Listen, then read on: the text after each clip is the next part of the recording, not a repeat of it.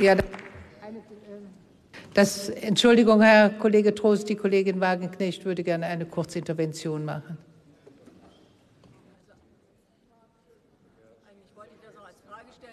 Aber dann, eigentlich wollte ich das noch als Frage stellen. Herr Schäuble war aber dann so schnell vom Mikro weg.